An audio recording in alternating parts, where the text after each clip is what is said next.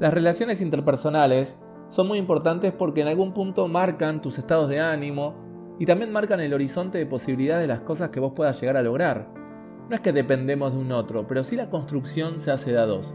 A veces estamos acostumbrados a hablar de relaciones cuando hablamos de relaciones de pareja, pero relaciones intrapersonales con nosotros mismos y relaciones interpersonales son las que nos permiten generar esos resultados o ese estado deseado o ese propósito que queremos lograr vivir y conseguir. En principio entender que las relaciones no se tienen, las relaciones se comparten. Cuando uno no quiere, dos no pueden. Esto es como un sube y baja. Cuando uno está abajo, el otro está arriba, porque uno está arriba y el otro está abajo. Entonces nos relacionamos a partir de lo que hace el otro.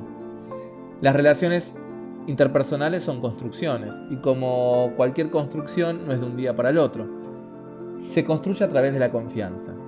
Ahora, la confianza en una relación crece lento como una palmera pero cae también rápido como un coco. Entonces, también tenemos que pensar que cuando se cae la confianza, cuando nos caemos a través de la confianza, cuando hay cosas que no nos gustan, siempre pensemos que estamos a una conversación de distancia. La pregunta que nos tenemos que hacer es, ¿cuál es la conversación que tengo que tener con el otro? ¿Una conversación de reproche, de reclamo o de pedidos? ¿O de agradecimiento? ¿O de estas conversaciones que no tenemos con el otro por temor a incomodar? O por temor a quedar vulnerables nosotros también. Estamos a una conversación de distancia. Pregúntate cuál es la que te va a llevar a tener una mejor relación con vos mismo y con los demás. Más espejo y menos lupa. Estamos acostumbrados a hablar del otro, del otro, del otro, hasta inclusive hablar del otro con un lenguaje de oveja. ¿Cómo es el lenguaje de la oveja? Me, me, me. Me clavó el visto, no me atiende, no me llama, me habla así, la cara que me puso, no me avisó, no me dijo, no me invitó. El mes es el lenguaje víctima, lenguaje de oveja, porque la oveja es un animalito que pasta y lo único que hace es huir cuando un depredador la quiere comer. Entonces, más espejo y menos lupa. Y cuando tenemos estas diferencias con el otro, aprender a acordar, desacordar, cómo nos vamos a poner de acuerdo cuando no estemos de acuerdo, y entender siempre que la situación no pese más que la relación. A veces, dar un paso al costado es avanzar 20 casilleros como si fuese el juego de la boca.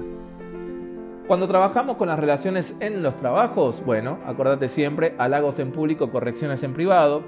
Acordate también de dar feedback al hacer y no a la forma de ser, ser duro con el problema pero blando con la persona. Y también cuando lideramos o cuando trabajamos con otras personas, ser flexibles. Ser flexibles y entender que en un momento a veces la emoción te supera. Recordá que la emoción te trae siempre información, tiene que tener voz, pero ojo con que tenga siempre voto.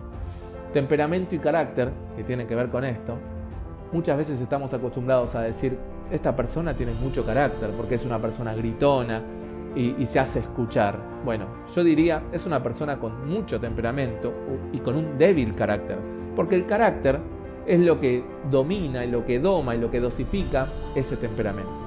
Así que estos son algunos tips de coaching para mejorar las relaciones profesionales, personales e interpersonales con los demás. Espero que te sirva.